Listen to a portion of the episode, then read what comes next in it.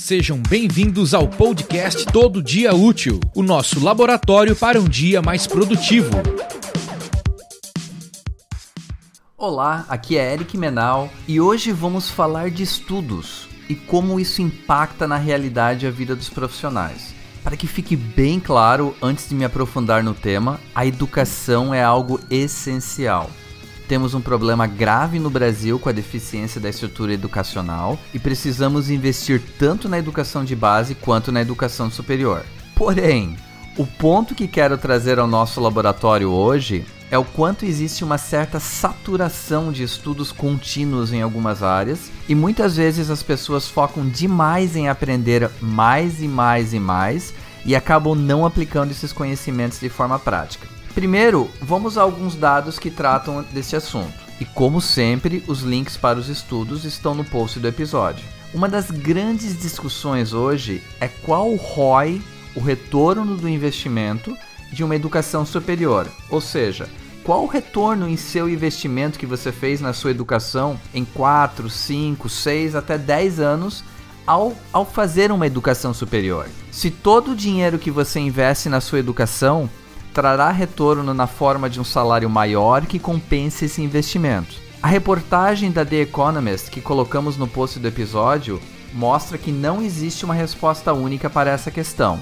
Depende da sua área de atuação, da relevância da instituição de ensino e do momento do mercado. Sei que alguns de vocês devem estar murmurando, mas essa é uma visão muito capitalista de analisar a importância de uma formação acadêmica. Talvez realmente seja, mas é uma realidade. Do que adianta você ter uma formação fantástica se não consegue transformá-la em retorno para você ou a sociedade? É um problema muito semelhante de vários empreendedores que focam todos os seus recursos e todo o seu tempo em uma ideia, sem realmente entender primeiro se existe um valor de mercado para essa ideia. Sendo bem honesto, na minha opinião, existe uma cultura muito forte de exaltar o sucesso acadêmico em que você tem controle total sobre o seu sucesso e que, mesmo entendendo as dificuldades envolvidas, não se compara à dificuldade profissional ou de empreender, em que existem várias coisas que estão fora do seu controle. Então, muita gente estende sua carreira acadêmica,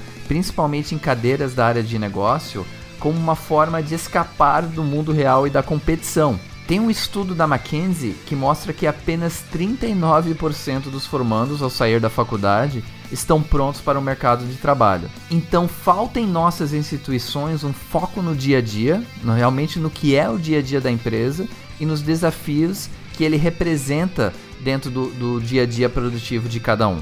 Outro exemplo clássico, na minha opinião, é o foco exagerado nas pós-graduações em negócios. Por favor, elas têm muito valor, porém menos como uma formação acadêmica e mais como uma forma de networking, na minha opinião. Compartilhamento de conhecimento, compartilhamento de experiências. Por isso, os profissionais deveriam esperar um pouco para fazer sua pós-graduação, para que possam agregar suas experiências profissionais e criar relações mais duradouras. Sair direto da faculdade e iniciar uma pós-graduação pode até melhorar seu CV, pode até melhorar seu currículo, mas minimiza o impacto que ele poderia ter na sua carreira.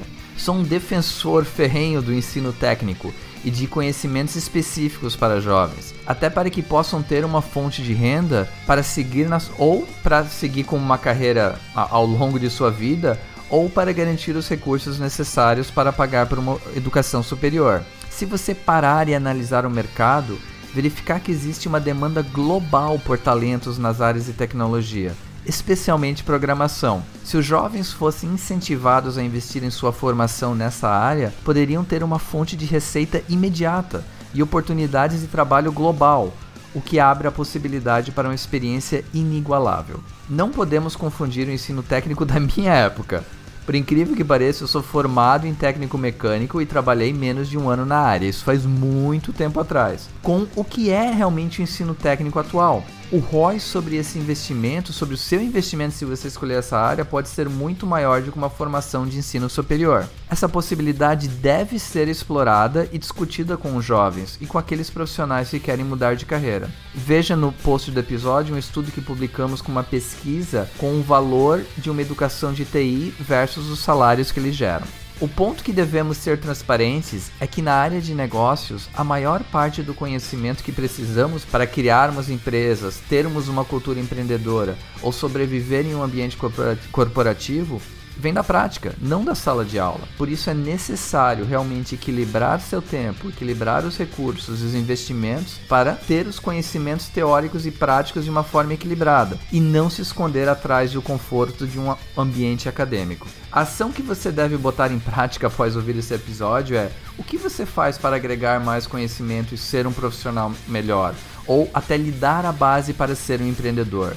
Quais são as fontes de conhecimento que você utiliza hoje ou que poderia utilizar? Particularmente, eu gosto muito do Coursera, e a gente vai colocar o link no post do episódio, que não só permite fazer cursos online no seu tempo para agregar conhecimentos específicos, mas também permite formar novas conexões com pessoas do mundo inteiro. Se está gostando do, do, dos conteúdos que a gente está postando no podcast, você tem algumas sugestões de novos temas, pontos de melhoria? Por favor, então, vá até nosso site ou até a iTunes Store e coloque os seus comentários e, se possível, sua avaliação de 5 estrelas para que as mais pessoas possam nos encontrar e aumentar ainda mais a nossa comunidade. Grande abraço e até o próximo episódio. Muito obrigado por ouvir mais um episódio de Todo Dia Útil. Visite o nosso site em tododiaútil.com.br e curta as nossas páginas nas redes sociais para mais novidades. Este podcast é um oferecimento da Spark English, empresa de traduções em inglês e espanhol com atendimento em todo o Brasil.